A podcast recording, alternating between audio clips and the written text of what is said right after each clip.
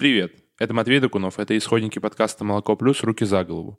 Мы продолжаем выкладывать отрывки из интервью, которые мы записали для третьего сезона, который был посвящен российскому тюремному опыту. И сегодня у нас отрывок из интервью с Анной Веленской. Вы могли видеть на ютубе ее музыковедческие лекции, в которых она довольно понятным языком объясняет то, как устроена музыка.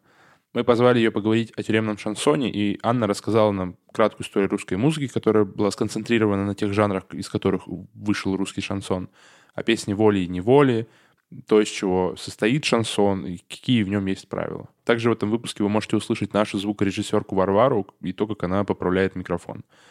Поддержите «Молоко плюс» и подпишитесь на регулярные пожертвования по ссылке в описании выпуска. Это поможет нам и дальше печатать наши альманахи и выпускать наши подкасты. Окей, okay, так, э, у нас один из... У нас в целом сезон посвящен тюремному опыту. Да, и один из выпусков мы решили посвятить именно тюремной культуре, и очень большой пласт тюремной культуры, музыкальный, это шансон. Для начала, наверное, можешь рассказать что-то про историю шансона?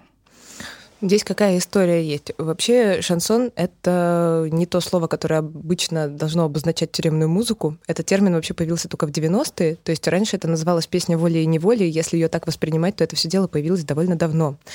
Но я бы так вот вкратце обрисовала историю русской музыки в двух словах, потому что иначе ничего не понятно. Там, значит, какая история? Русская музыка до эпохи романтизма была представлена только фольклором.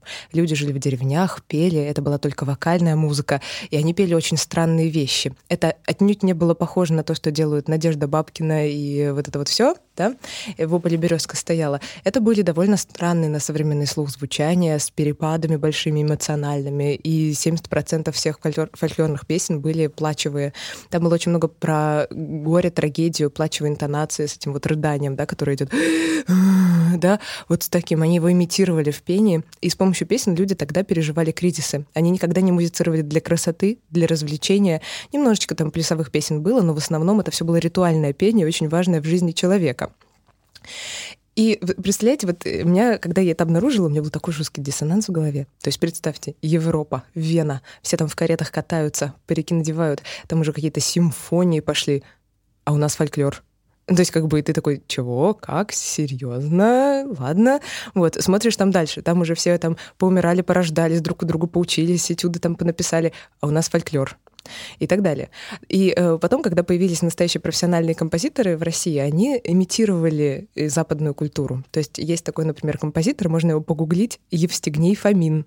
Вот, если вы его послушаете, а он жил до Глинки, он прям старинный товарищ, там ничего нету про русское, это такая имитация европейского барокко. И русских композиторов, по сути, не было. Потом появился Глинка, который э, единственное, что он сделал, да, и самое важное, и ради чего э, вообще все вот это вот, это то, что он придумал соединить в европейском жанре в опере русскую песню и европейскую форму. То есть он такой, что же у нас там такое, оперы вроде есть, но они все такие, вот как в Италии поют, вот и ничего не понятно, что это русская опера. Он такой, возьму-ка я русскую песню какую-нибудь, немножечко ее причешу, сделаю нотки красивыми, и будет у меня часть оперы. Так началась русская музыка. То есть вот все говорят «Глинка, Глинка», да, вот он там великий, классный. Ну и вот в чем его великость? В том, что он вот такой способ придумал. Потом русская музыка э, стала цвести буйным цветом из-за того, что она поздно началась, в ней много своих уникальных черт, там было где разгуляться. То есть композиторы, они просто, знаете, они как будто ходили по огромной поляне, где было очень много грибов, и прямо собирали их горстями, потому что было столько мелодий, столько можно было по деревням съездить, вдохновиться, собрать из этого всего что-то разобрать. И вот все эти Чайковские, э, римские Корсаковы, они стали суперизвестны в Европе, потому что тогда Европа была уже присыщена в чем-то новыми симфониями и старыми традициями, а тут такое свежее, классное, очень эмоциональное, потому что русская музыка, она всегда была про очень глубокую эмоцию и больше трагичную, чем радостную.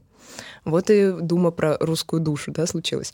Потом вот э, тюремная песня «Воля-неволя», она появилась в XIX веке, и это было такое ответвление русского романса. То есть сначала очень долго э, в, бытовал городской романс, то есть в крупных городах люди, даже не профессионалы, они музицировали под гитару, под фортепиано. Это были такие такие красивые песни на стихи поэтов с каким-то небольшим сопровождением, что-то похожее на арию, но в то же время попроще. Без, без виртуозности, и про душу, да, вот что-то такое такой, мне кажется, э, интересный виток фольклора, который перепорошили профессионализмом. Да, то есть просто немножко туда вот закинули профессиональных каких-то черт. Вот оно и получилось. И потом, вы знаете, вот этот русский романс, там было вообще понятие городской романс, да, вот тот простой, не с этими стихами Пушкина, да, а вот про, с любительскими стихами. Вот он стал основоположником тюремной песни, самой первой, которая родилась в XIX веке. И вот так дальше ушли ответвления. И потом, знаете, в эту тюремную песню, тут я не знаю точно, но то, что я слышу, вот в ранней какой-то тюремной песне, это то как будто э, собрали пирог из трех ингредиентов. Туда закинули городской романс как форму. Ой, еще раз закинули городской роман. Хорошо. Держи мысль, я все-таки чуть поближе ты стала повыше. Без проблем. Начала читать. Я могу, кстати, держать мысль абсолютно любого слова, как скажете.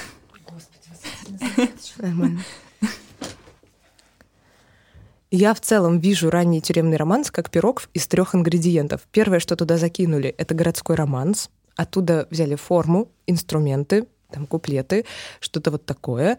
Потом туда добавили как, как специю цыганскую песню с ее аккордами, э, определенными приемами игры на гитаре вот это вот трюм, трям, три, па па пам да, вот это вот все.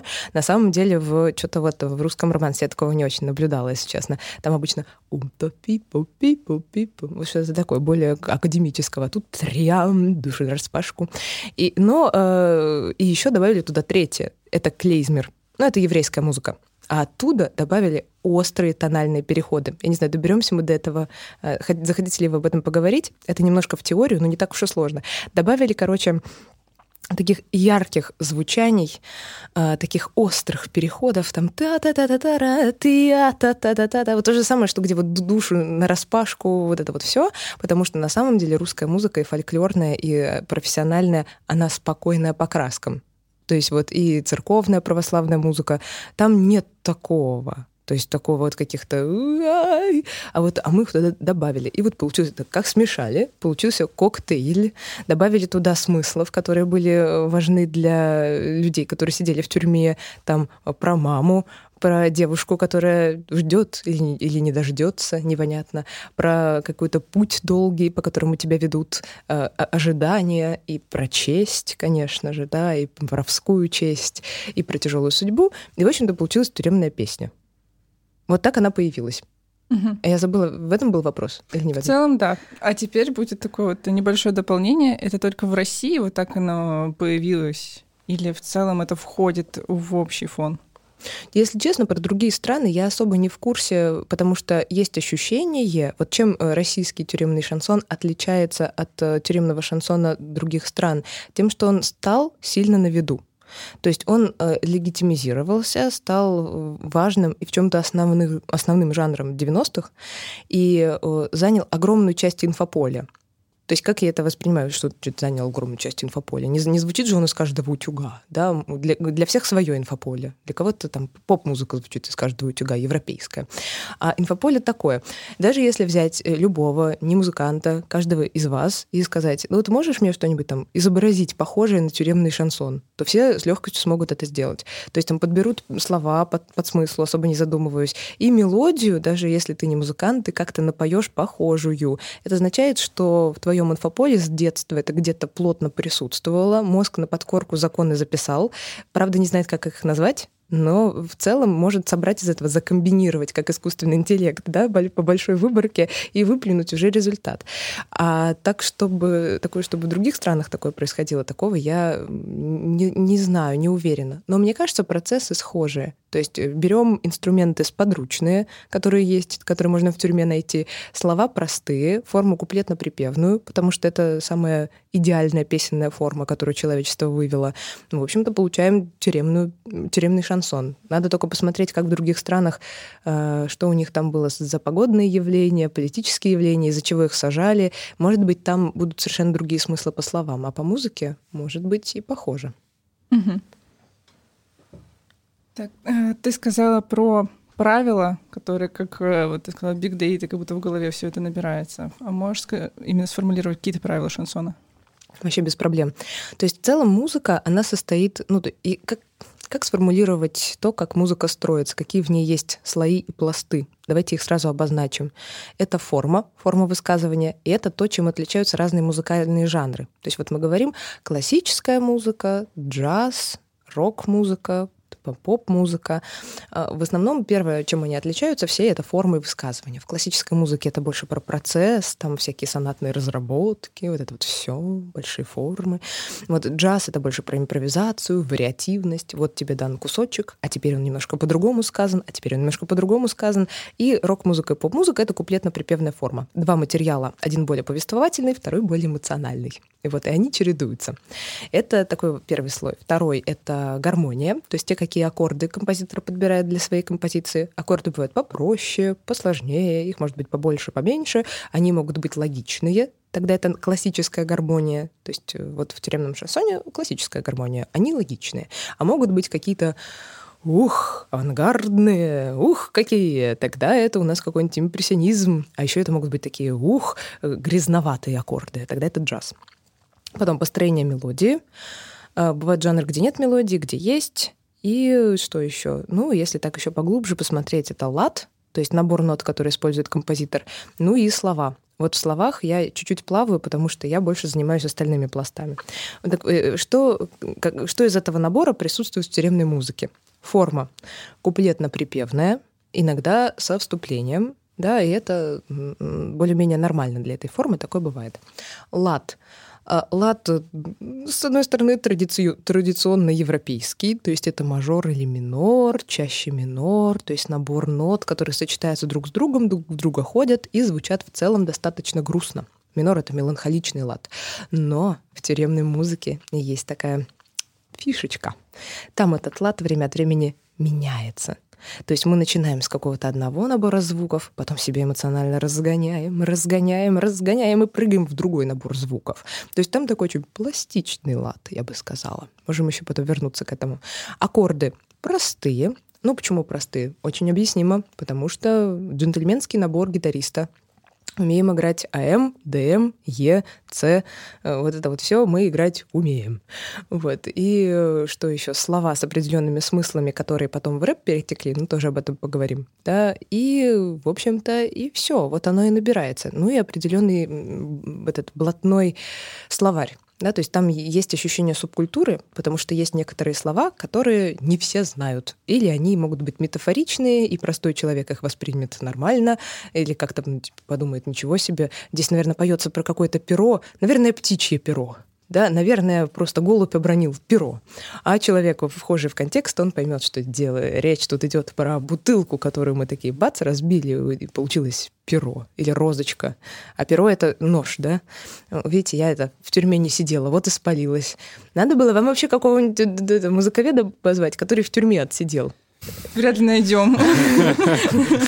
А почему какой-нибудь неугодный музыковед? Знаете, украл цитату у Холопова, и его посадили. Такая полиция кармы за ним пришла. Вот, сидит себе, сидит и песни сочиняет в сонатной форме. Вот он бы вам интересного порассказывал. Вот. Так что вот такой набор есть в тюремном шансоне. Самое интересное там лад и слова. Угу. Вот если немножко... Угу. А если про слова как раз, почему обычно тексты в шансоне очень героицентричны, прям максимально героицентричны? Ну, потому что это личное высказывание субъективного композитора-исполнителя. Мало того, оно, вот интересная смесь, оно личное, но общее. То есть нам легко сопоставить себя с э, главным героем, потому что там история получается, знаете, с неназванными именами. Нам очень легко в нее влиться. Вот. Ну, кроме Мурки, которая вроде как псевдоним, да, дев, девушки условно, да, все остальное там такое я высказывание сплошное эмоциональное. То есть вот э, здесь разные традиции могут быть. Вот в классической музыке автор высказывается с одной стороны субъективно, с другой стороны, он такой, знаете, позиции выше слушателя иногда бывает.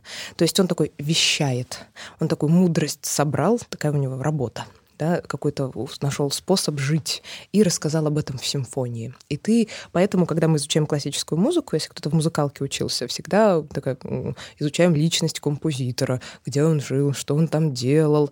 Да потому что вот почему Шопен полонез записал? Потому что полонез — это польский танец, а Шопен из Польши уехал и обратно не мог вернуться, по Польше скучал. То есть, короче, какие-то детали становятся важны и естественны. А вот, например, э, джаз — это такая безличная музыка, такая полународная, поэтому мы изучаем ее больше по воздействию на слушателя, какие там детали есть интересные, как это на нас работает, почему мы потанцевать хотим. То есть изучать личность композитора, который писал ранний джаз, ну, он немножко это не вкладывал да, или когда мы изучаем фольклор, там вообще про личности речи не идет, да, это коллективное музицирование, мы скорее изучаем, как они так жили, зачем они так пели. Вот высказывание композитора, который пишет тюремный шансон, оно личное, но не сверху вниз, а такой в горизонтальной коммуникации. Это просто эмоциональное я высказывание, все как зумеры любят, все очень психологично. И поэтому, мне кажется, это музыка та, которая, которую легко полюбить, если не испытывать к ней предвзятости. Поняла. А можешь рассказать про лад? Ты сказала, что это интересно, мы можем к этому вернуться, можем далеко не уходить, чтобы к этому да. не, не возвращаться. Значит, здесь есть э, такая история. Лад — это, еще раз скажу, да, это набор звуков. Лад и тональность — это очень похожие вещи. Если вы знаете слово «тональность», то вот то, что я говорю, это и про это тоже. Это набор звуков. В Европе это семь звуков, в Азии в основном это пять звуков. Короче, могут быть разные вариации. Но эти звуки связаны друг с другом особой иерархией. Мы знаем, какой из них главный. Там не демократия. Например, ну, есть такой лад, он называется мажор. Ту-ту-ту-ту-ту-ту-ту-ту. Вот если я сейчас остановлю его на предпоследней ноте, всем будет не очень комфортно. Тун-тун-тун-тун-тун-тун-тун. Ну, некомфортно. Вот, все покачали головой, говорят, да, да, очень некомфортно. Спасибо, что сделала нам неприятно. Да, давайте сделаем вам приятно. Тун-тун-тун-тун-тун-тун-тун. Вот теперь всем приятно. Все поулыбались. Вот, потому что там седьмая нота, она как бы не главная. Она ведет в следующую. Она называется неустойчивая. И вот обычно, вот как так, так этот лад был так задуман, так он получился, сам сформировался, что вот композитор выбирает его, как художник выбирает палитру, в которой он будет писать свой эскиз, и придерживается. Ну, типа, выбрал себе лад. Как это? заключил с ним брак, союз с ладом, и делаешь из него мелодию, делаешь из него аккорды, все хорошо. А в тюремной песне там такая штука. То есть там есть этот набор нот, там какой-нибудь и мы кусочек музыки поем в нем. Тан тан та та та та Поем в нем.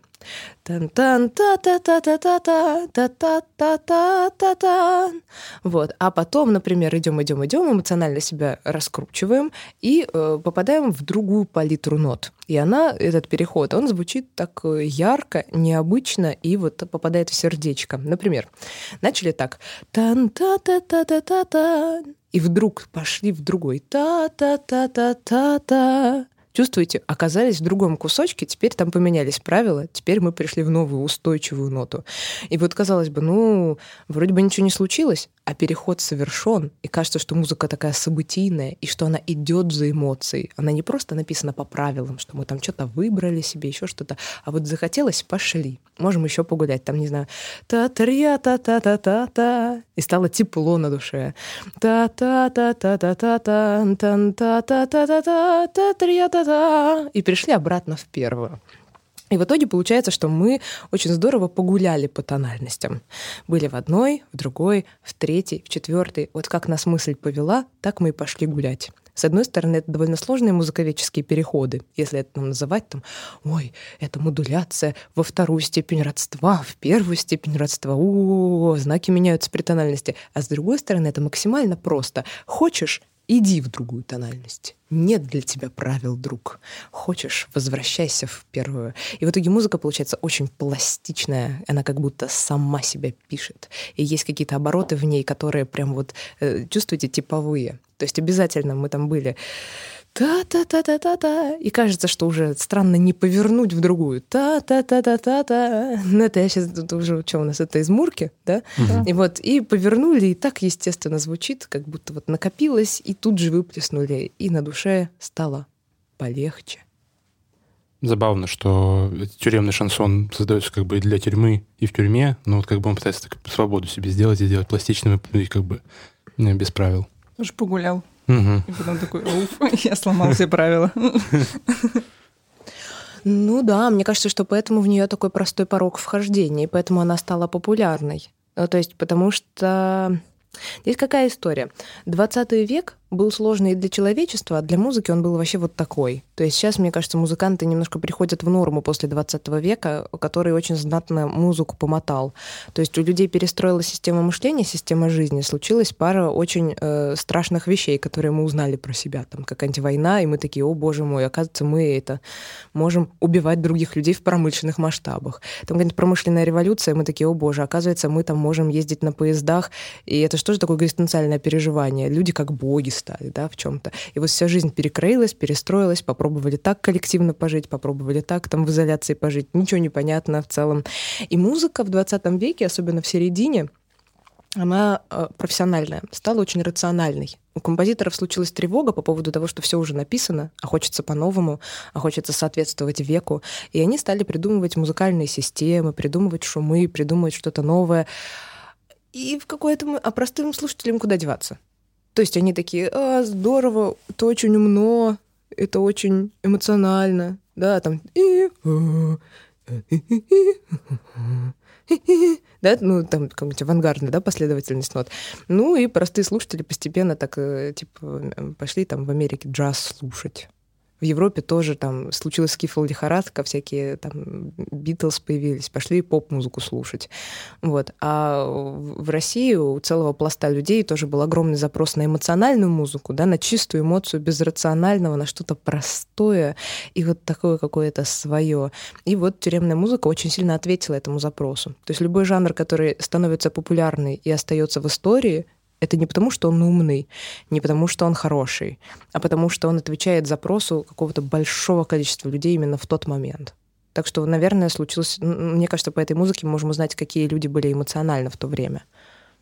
Ну да, еще в целом то, что тюрьма и тема тюремная тоже была очень актуальна. Многие сидели или боялись сесть. Да, мне кажется, что она была, может быть, в чем-то самое актуальное. Я вот в Советском Союзе не жила, но как почитаешь, там что-нибудь типа Шестаковича, еще чего-то, такой думаешь, ну да, либо, вот как ты сейчас сказала, либо сидишь, либо планируешь. Ну, то есть как-то вот такое, жизнь какая-то грустная, никто не был в безопасности. А это такая музыка, ты же, когда не в безопасности, ты такой, типа, мне кажется, рационально, логично простраиваешь свою жизнь, как-то слишком себя контролируешь, только бы что-нибудь не сказать, только бы что-нибудь не написать. И нужна, наоборот, музыка, которая будет иррационально полностью и, типа, дико эмоционально, даже с элементами китча.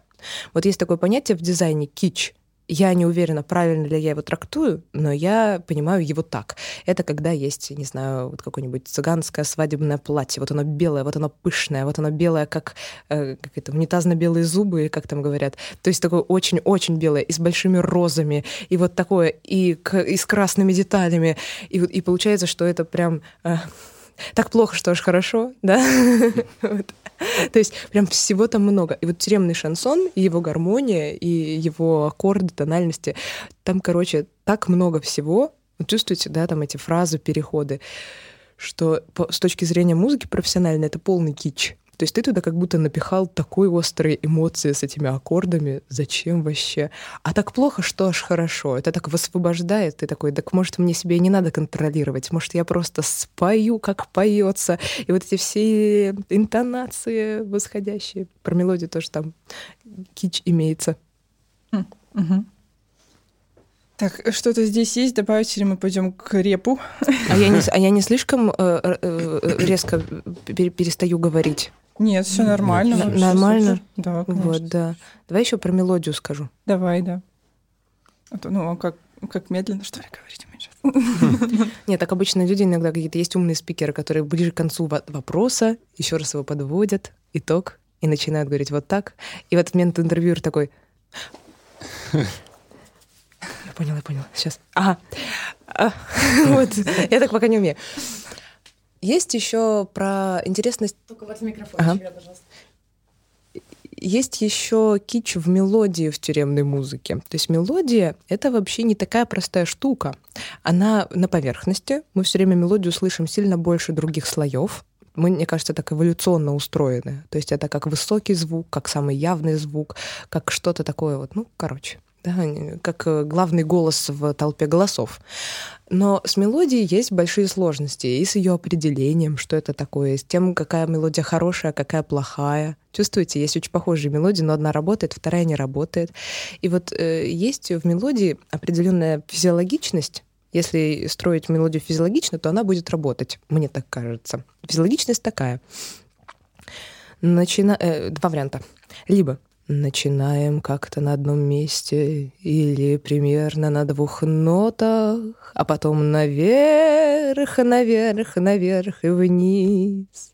То есть э, начало примерно вьется в одном диапазоне, мы накапливаем напряжение, ничего не происходит. То есть физиологично мы переходим в состояние перемалывания, ожидания, сейчас неизменно что-то должно случиться.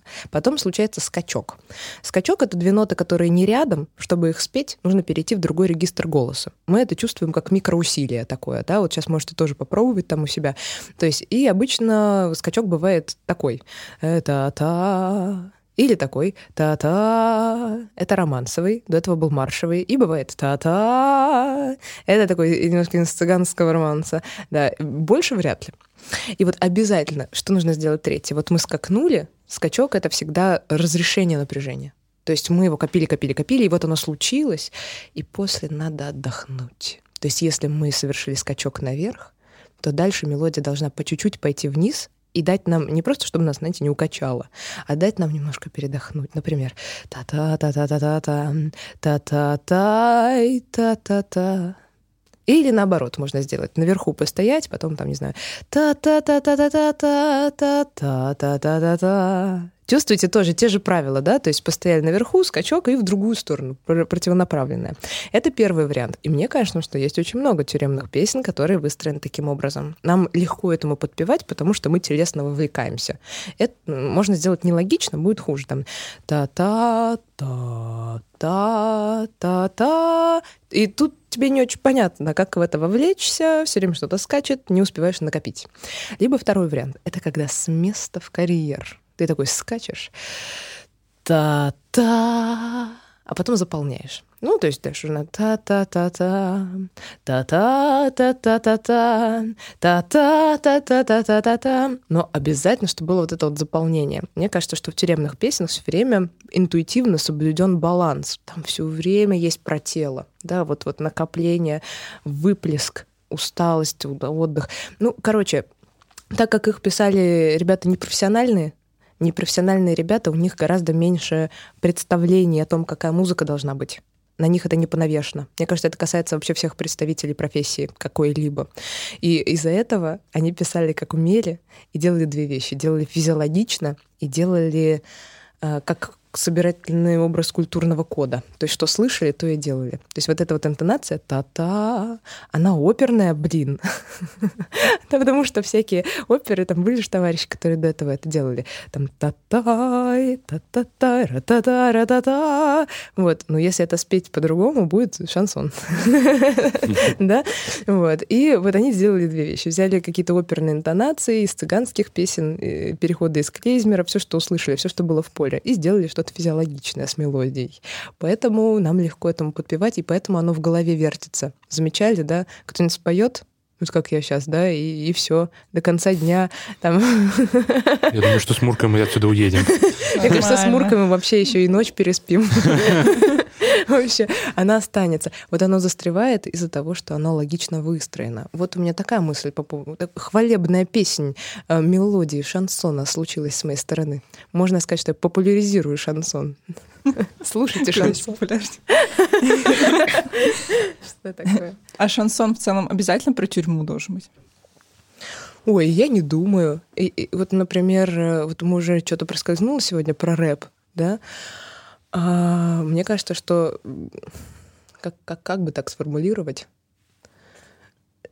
Шансон не обязательно про тюрьму, это про одиночество, про сложную судьбу, про то э, вот ощущение какое-то, может быть, что либо накосячил, понимаю, а такое что, можно только в тюрьме быть? Нет, все время косячим. Я такое все время. Или наоборот, не косячил, а судьба жестока. Не косячил, посадили, да. вот. И, короче, и, и мне кажется, что вот по таким смыслам можно вообще что угодно написать. Это же вошло как, как тюремное, а осталось как блатное. Я вот слово блатное понимаю не как тюремное. А как? Ну, может, сейчас меня там филологи поправят, но я понимаю не так. Я понимаю так. Мне кажется, блатное — это когда ты человек простой, хочешь жить простую, честную жизнь, но жизнь к тебе иногда жестока.